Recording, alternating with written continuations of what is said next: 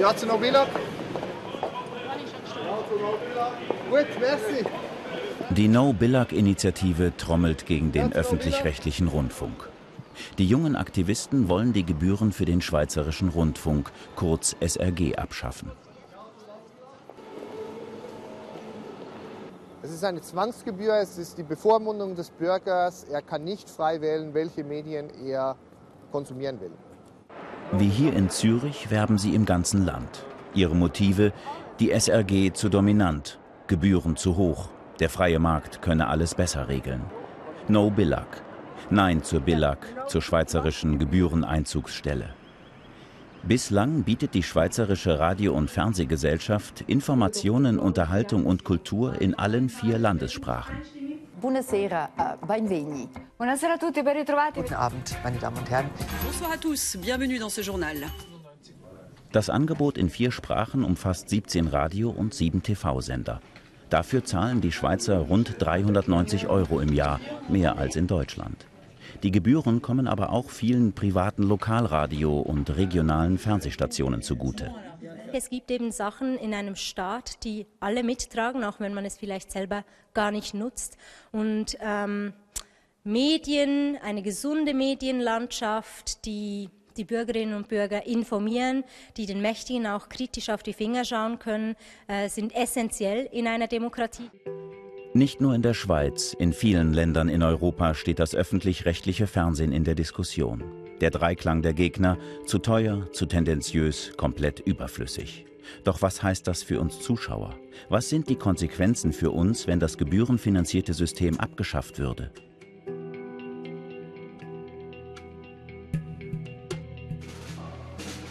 Wir beginnen in Polen. Die Journalistin und Moderatorin Beata Tadler hat gleich einen Auftritt beim privaten Sender Nova TV. Hier darf sie noch kritisch fragen, Journalistin sein, wie sie sagt. Bis zur Regierungsübernahme der rechtskonservativen PiS-Regierung war sie eins der bekanntesten Gesichter beim öffentlich-rechtlichen Sender TVP. Ich kam zur Arbeit in die Redaktion, doch an meinem Computer saß eine andere Person, die für mich moderieren sollte. Der Direktor sagte mir, dass er mich mag und schätzt, aber leider passe ich nicht mehr zum neuen Konzept. Das Konzept heißt Regierungsnähe. Das Land ist gespalten. Es gab Proteste gegen ihre und die Kündigung von mehr als 200 Kollegen. Auf einen Schlag wurden sie gegen parteitreue Medienmacher ausgetauscht. Es war ein sehr rührender Moment für mich, als all die Menschen dagegen auf die Straße gingen. Das Bewusstsein, dass die Menschen keine Propaganda haben wollen und dass sie ganz genau wissen, dass das polnische Fernsehen damit zum Sprachrohr der Regierung wurde. Der Sender TVP erhielt einen neuen regierungstreuen Intendanten und das Programm änderte sich schlagartig. Die Berichterstattung staatstreu. In den Nachrichten vor allem Regierungslob und Kritik an der Europäischen Union und an Deutschland. Den europäischen Eliten gefällt überhaupt nicht, dass Polen seit zwei Jahren um seine Souveränität in der Gemeinschaft kämpft. Hier sind Schlagzeilen aus einer einzigen Nachrichtenausgabe. Brüssel, Berlin und die Opposition sind gegen Polen. Die Totalopposition und Deutschland wollen Polen abstrafen. Und ganz suggestiv, wer ist gegen ein souveränes und starkes Polen? Typisch für den einseitigen regierungsnahen Kurs des Senders. Wir sind beim Verband der polnischen Journalisten. Hier regt sich überhaupt kein Widerstand. Die Vereinigung ist eher regierungsnah und findet das alles ganz normal. Die öffentlich-rechtlichen Medien haben sich in der Tat radikal geändert. Es gibt aber eine mediale Balance in Polen. Die privaten Medien hängen mit der Opposition zusammen, die öffentlichen Medien eben mit dem Regierungslager. Nach dem öffentlich-rechtlichen Rundfunk hat es die PiS auch auf andere Medien abgesehen. Die Meinungsfreiheit wird weiter eingeschränkt. Zum Beispiel dürfen keine Handlungen propagiert werden, die der Staatsräson widersprechen. Es droht Lizenzentzug, wenn ein Programm gegen die Interessen der Volkskultur ist. Auch kritische Zeitungen stehen unter Druck. Die Gazeta Wyborcza ist aus der Solidarność-Bewegung der 90er Jahre hervorgegangen. Chefredakteur Jaroslaw Kurski wirft einen Blick auf die nächste Ausgabe. Unter anderem geht es um die Macht der staatlichen Sicherheitsdienste. Bei der Regierung kommt so etwas nicht gut an. Uns wurden die Annoncen gestrichen. Wir haben Probleme mit dem Vertrieb, weil wir nicht mehr auf den staatlichen Flughäfen oder an den staatlichen Tankstellen verkauft werden. Und die Behörden haben die Abonnements gekündigt. Wer sich offen gegen die Politik der Regierung ausspricht, muss also mit wirtschaftlichen Konsequenzen rechnen. Und es gab sogar Pläne der Zerschlagung der ganzen Verlagsgruppe, weil Zeitung, Internet und Videoportale wie bei der Gazetta zukünftig nicht mehr unter einem Dach arbeiten sollen. Doch dieser Plan wurde zunächst gestoppt, weil davon auch nationalkonservative Medien betroffen wären. Geblieben ist die Idee, den ausländischen Eigentumsanteil von Medien auf 15 Prozent zu reduzieren. Viele deutsche Verlage sind davon betroffen. Das Hauptproblem der Regierung ist die Tatsache, dass vor den kommenden Kommunalwahlen die lokalen Medien in deutschen Händen sind. Wie Sie wissen, ist die Meinung der jetzigen Regierung über die Deutschen wie soll ich sagen, eher zurückhaltend. Beata Tadler beobachtet, wie die Pressefreiheit in Polen immer weiter eingeschränkt wird. Erst waren es nur die öffentlich-rechtlichen, jetzt spüren es auch die anderen Verlage und Sender.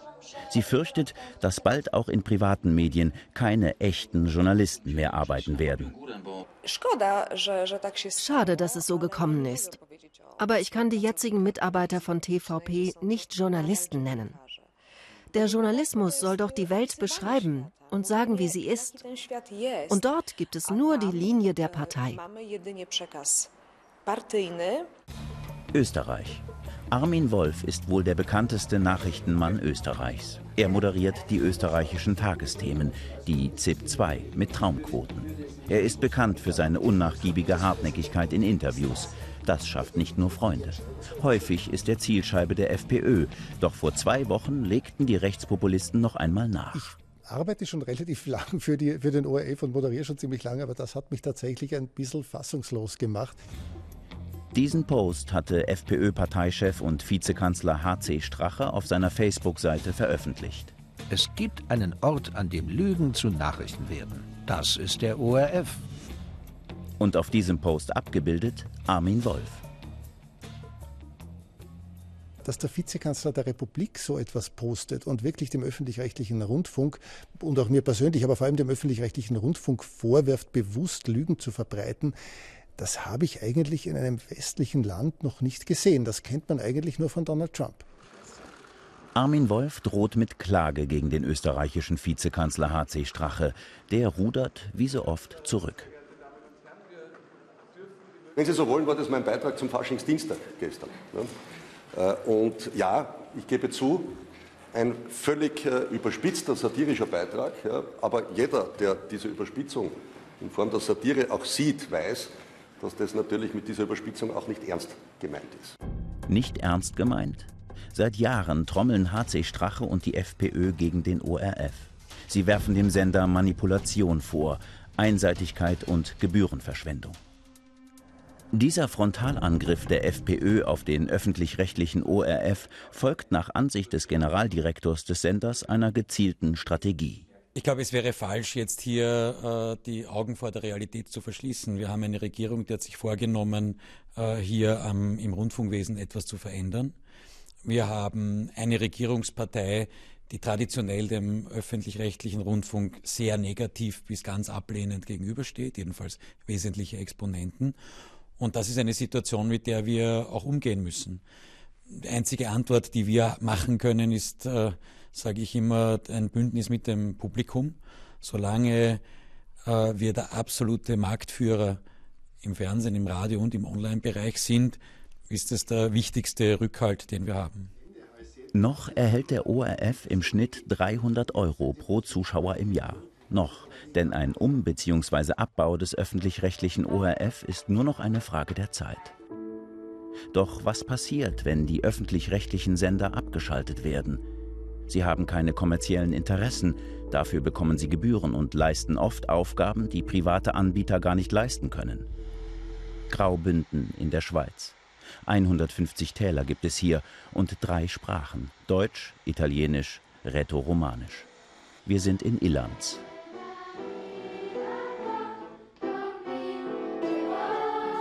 Rilana Kadruvi probt mit ihrem Kinderchor.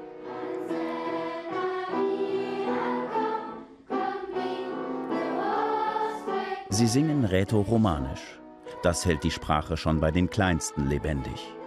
Ihr Publikum erreichen sie auch über das rätoromanische Radio, kurz RTR. Die rätoromanische Sprache hat natürlich mehr Mühe, sich nach außen zu zeigen und durch RTR haben wir diese Möglichkeit. Wir sind natürlich verbunden auch mit den anderen Regionen durch RTR, mit, mit der italienischen Schweiz, mit der französischen Schweiz und das ist natürlich wichtig.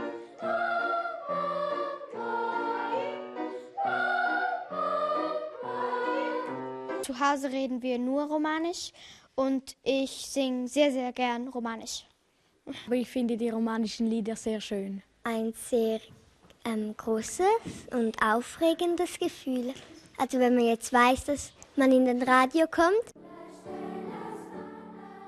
Das Radio RTR in Chur ist Teil des öffentlich-rechtlichen Senderverbunds der SRG. Bei einer Annahme von No Billag befürchtet die Schweizer Minderheit das Aus von Medienangeboten in ihrer Sprache. Die rätoromanische Sprachgemeinschaft ist viel zu klein, um äh, wirtschaftlich interessant zu sein. Das heißt, Radio und Fernsehen würden praktisch zusammenbrechen. Wir wären auf kleine Einsprengsel in andere Programme reduziert und wir hätten genau das nicht mehr, was wir jetzt haben. Und so gehen in der Schweiz nicht nur die Gegner des öffentlich-rechtlichen Rundfunks auf die Straße, sondern auch die, die den Zusammenhalt der Schweizer Nation gefährdet sehen, wenn es die SRG nicht mehr geben würde. Minus 20 Grad. Wir sind in Norwegen. Der Polarwinter hat auch Karasjok fest im Griff. Die Stadt fast abgeschnitten von der Zivilisation. Vor dem Supermarkt nimmt Cecilia Gienestad einen Videoclip auf. Cecilia arbeitet für NRK. Norwegens öffentlich-rechtlicher Sender ist auch hier vertreten, wo es sonst keine Radiosender gibt. Gerade nimmt sie einen Clip für das Facebook-Angebot von NRK auf. Denn gerade für junge Menschen gibt es hier sonst kein richtiges journalistisches Angebot. Hier in Karasjok befindet sich das Funkhaus von NRK für die samische Region. Mehr als 70 Journalisten und Techniker produzieren Radio, Fernsehen und Online-Programme in der Sprache der Urbevölkerung Lapplands. Wie in der Schweiz sorgt NRK für eine Grundversorgung, für alle, egal wo sie sind. Schließlich ist das der Kernauftrag des öffentlich-rechtlichen Systems. Cecilia produziert ihr Internetvideo. Sie stammt aus dem Süden, ist gar keine Sami, hat aber einen samischen Mann und stellt die Frage, wie samisch darf ich als normale Norwegerin sein? Klingt speziell, aber in den Kommentarspalten zu ihren Videos herrscht rege Diskussion. Ich habe meine Videos in mehreren Facebook-Gruppen gepostet. Eine davon kümmert sich um die Tracht der Samis. Und da gab es heftige Debatten.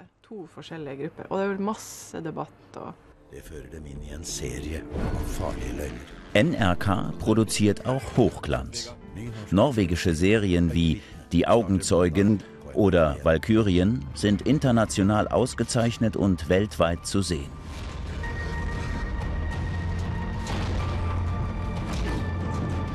Dem öffentlich-rechtlichen Sender gelingt es vor allem aber auch, erfolgreich junge Zuschauer zu erreichen.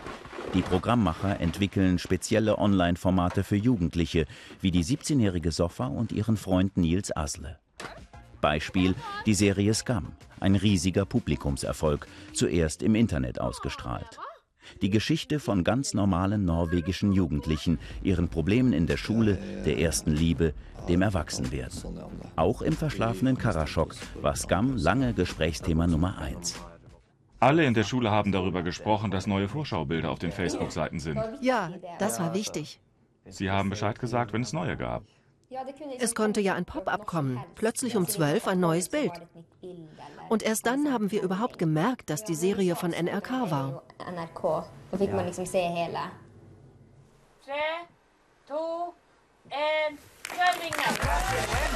Cecilia diskutiert in einer samischen Talkshow. Hochwertig produziert und ausgestrahlt im Hauptprogramm zur besten Sendezeit von NRK. Eine Diskussion über die Finanzierung des Rundfunks gibt es hier in Norwegen übrigens kaum. Und das bei mehr als 300 Euro Rundfunkgebühren im Jahr. Neben der Schweiz und Dänemark haben die Norweger die höchsten Gebühren in Europa. Anders in Frankreich. 138 Euro zahlt jeder Franzose im Jahr. Und so herrscht hier vor allem eine Spardiskussion verbunden mit einer Modernisierungsdebatte.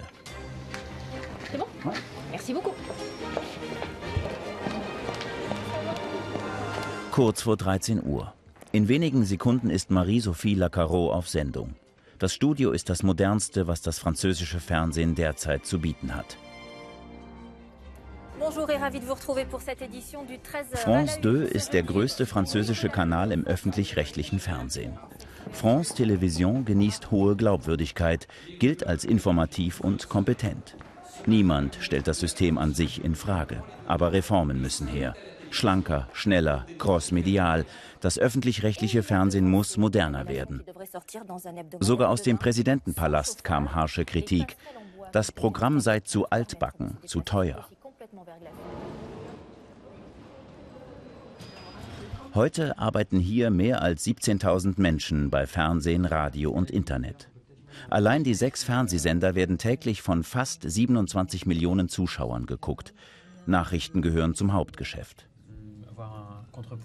Redaktionskonferenz für die Abendnachrichten. Noch arbeiten sie nur fürs Fernsehen. Doch künftig sollen Fernsehen, Radio und Internet eng verknüpft werden, damit die Kosten sinken.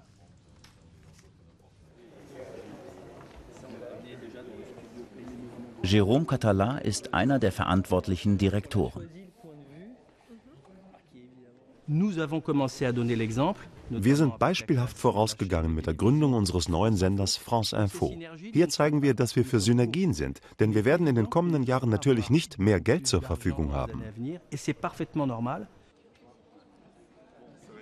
Jamel Mazi ist das junge Gesicht für ein modernes Frankreich. Für Franzosen zwischen 15 und 35 ist er der Anchorman. Drei Stunden nonstop moderiert er täglich im News-Kanal France Info. Hier werden gleichzeitig Nachrichten fürs Fernsehen und das Internet produziert.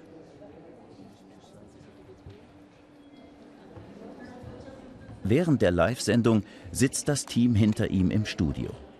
Nachrichten werden sofort verarbeitet und nicht nur auf den Schirm gebracht, sondern auch für Smartphones und Tablets aufbereitet. Gerade einmal 170 Redakteure und Techniker sind hier im Einsatz. Jamel ist ununterbrochen gefordert. Während die Filme laufen, sitzt er am Computer, checkt Nachrichten, schreibt seine Moderationstexte. Im Land der gewerkschaftlichen Mitbestimmung hält sich die Freude über die Arbeitsverdichtung allerdings in Grenzen. Die Gewerkschaftler warnen vor den Folgen der Radikalreform. Wir glauben, dass es darum geht, Mitarbeiter einzusparen, Kosten zu senken. Und gleichzeitig wollen sie mehr Qualität. Das ist doch ein Widerspruch in sich. Und doch hat der öffentlich-rechtliche Rundfunk bei stagnierenden Einnahmen kaum eine Alternative, wenn er langfristig überleben will. In ganz Europa geht es sehr oft ums Geld. Fast alle Sender sollen sparen. Massive Kürzungen, Personalabbau sind die Folge. Oft geht das an die Substanz. Auch im Mutterland des öffentlich-rechtlichen Rundfunks in Großbritannien ist das so. David Dimblebys Familie gehört hier fast schon zum Inventar. Sein Vater war der erste Kriegsreporter der BBC im Zweiten Weltkrieg und der Moderator selbst ist seit den 60ern dabei. Vieles hat sich seitdem geändert. Sie ist riesig geworden. Schauen Sie dieses Gebäude. Damals waren wir in einem Haus da drüben, dann zogen wir um. Und jetzt hier diese riesige Nachrichtenmaschine. Das ist der wahre Unterschied.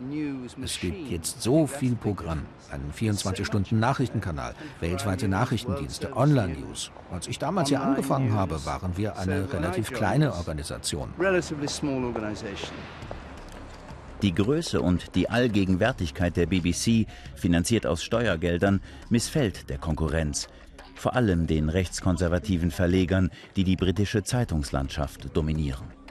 Druck kommt schon lange von den Tories, der konservativen Partei, Sie wollen den Markt stärker liberalisieren und werfen der BBC Einseitigkeit vor. Schon als Frau Thatcher Premierministerin war, wollte sie die BBC verändern, weil sie fand, dass es eine linksliberale Organisation sei, mit viel zu vielen Menschen. Ich habe sie später mal gefragt, warum sie das nicht durchgezogen hat. Und da hat sie geantwortet, immer wenn ich versucht habe, die BBC zu attackieren, begann auf einmal die Bevölkerung, die BBC zu verteidigen. Und das ist der entscheidende Punkt. Die BBC ist einfach populärer als die Politiker. Dimbleby bringt Politiker und Wähler jede Woche zusammen. Er reise im Dienste der Bevölkerung durchs Land, sagt er.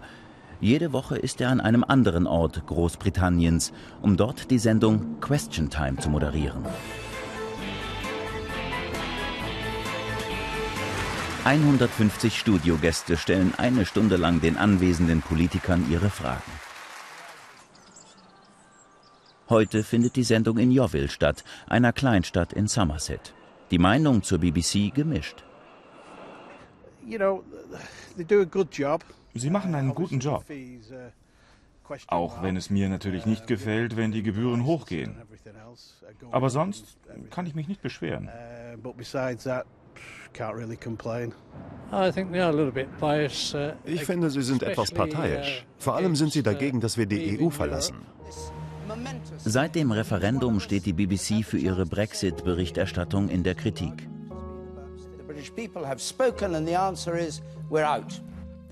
Brexit-Befürworter, aber auch Brexit-Gegner fühlen sich zuweilen falsch dargestellt und unterrepräsentiert. Kein Sender ist perfekt und kein Sender ist immer absolut fair aus der Sicht von jedem. Unsere Gesellschaft ist einfach völlig gespalten in der Brexit-Frage. Wir können ewig darüber diskutieren, wie die BBC über den Brexit berichtet hat. Ich finde, sie hat einen guten Job gemacht und versucht, ausgeglichen zu sein. Dass es seine BBC einmal nicht mehr geben wird, mag er sich nicht vorstellen. Noch wollen die Kritiker die BBC vor allem kleiner machen, anders als in der Schweiz. Ende Januar in Confignon, Parteitag der SVP. Die Rechtspopulisten machen Stimmung gegen den öffentlich-rechtlichen Rundfunk. Wir sind nicht mehr bereit, diese maßlose Arroganz, diese permanente Propaganda gegen uns, diese primitiven Inhalte zu bezahlen. Die SVP, die stärkste Partei in der Schweiz, erregt immer wieder Aufsehen durch Provokation. Nach den Muslimen haben sie jetzt das öffentlich-rechtliche Fernsehen im Visier. Roger Köppel sitzt für die SVP im Nationalrat. Als privater Medienunternehmer ist die SAG für ihn ein subventionierter Konkurrent. Wir brauchen kein staatlich gehätscheltes, staatlich finanziertes Zwangsgebühren-Medienmonopol. Das brauchen wir nicht. Äh, dass wir Fernseh, dass es ein Bedürfnis gibt, eine Nachfrage nach guten Fernsehsendungen, Nachrichtensendungen, das ist ja klar. Aber wenn diese Sendungen ja nachgefragt werden, kann man sie der Marktwirtschaft überlassen. Es wird in der Schweiz immer Möglichkeiten geben, auch für lokale Minderheiten, sprachregionale Minderheiten, News Angebote zu machen. Das ist Angstmacherei. Angstmacherei? Wir fragen nach beim größten überregionalen Sender in der Schweiz, einem kommerziellen wohlgemerkt. 3 Plus setzt nur auf Unterhaltung mit Serien wie Bauer ledig sucht oder der Restauranttester. Bei einem Aus der SAG würde der Privatsender expandieren, allerdings nur in bestimmten Bereichen. Wir würden noch mal mehr Sendungen ähm, ankündigen und starten. Wir würden ähm, im Sportbereich äh, probieren, all die wirklich großen Rechte zu bekommen. Aber im Newsbereich würden wir nichts machen. Warum? Äh, ganz einfach, weil äh, gut produzierte News äh, sich nicht oder überhaupt nicht refinanzieren lassen und wir sind ein privates Unternehmen und, und ja, da ist, äh, was man ausgibt und was man einnimmt, muss irgendwie zusammenpassen. Neben Roger Köppel gibt es noch einen weiteren Medienunternehmer in der SVP, Christoph Blocher ist Milliardär. Er hat jahrelang die SVP geprägt und zur stärksten Partei in der Schweiz gemacht. Auch nach seinem Rückzug aus dem Parlament hat sein Wort in der SVP immer noch Gewicht. In sozialen Medien ist er mit seinem YouTube-Kanal Teleblocher bereits aktiv. Ohne SRG-Konkurrenz könnte er sein Medienunternehmen weiter ausbauen. Politik ist natürlich darauf angewiesen, äh, die Bürgerinnen und Bürger, ich sage jetzt mal ein bisschen plakativ, mit Posaunen zu erreichen. Also wer die Posaunen besitzt, wer ähm, äh, Medien besitzt, die wirklich eine, eine große Durchdringung, eine gesellschaftliche Durchdringung erreichen, der kann politisch mehr bewegen. Fernsehen, audiovisuelle Medien sind absolut zentral und von daher ist klar, dass man diese Lücke, die da entsteht, wenn die SRG weg ist, auch politisch nutzen kann. Silvio Berlusconi. Der ehemalige italienische Ministerpräsident hat genau das lange getan, das Fernsehen politisch genutzt. Seine privaten Kanäle und auch das öffentlich-rechtliche. Gut möglich, dass der heute 81-jährige Berlusconi dies bald wieder tun könnte. In den Wahlumfragen liegt seine Mitte-Rechts-Koalition vorn. Am Sonntag wird in Italien gewählt. De facto ist die RAI komplett und direkt in der Hand der jeweils amtierenden Regierung. Im Juli wird ein neuer Verwaltungsrat bestimmt werden. Davor sind Neuwahlen. Bei der RAI wartet man jetzt ab, wer gewinnt und hält sich zurück. Solange bis wir wissen, wer der neue Hausherr wird. Italien ist eine Fernsehnation. Die Einschaltquoten liegen hier deutlich über dem europäischen Schnitt. Und auch die öffentlich-rechtliche RAI ist besonders erfolgreich. Genau das macht sie so attraktiv für die Politik.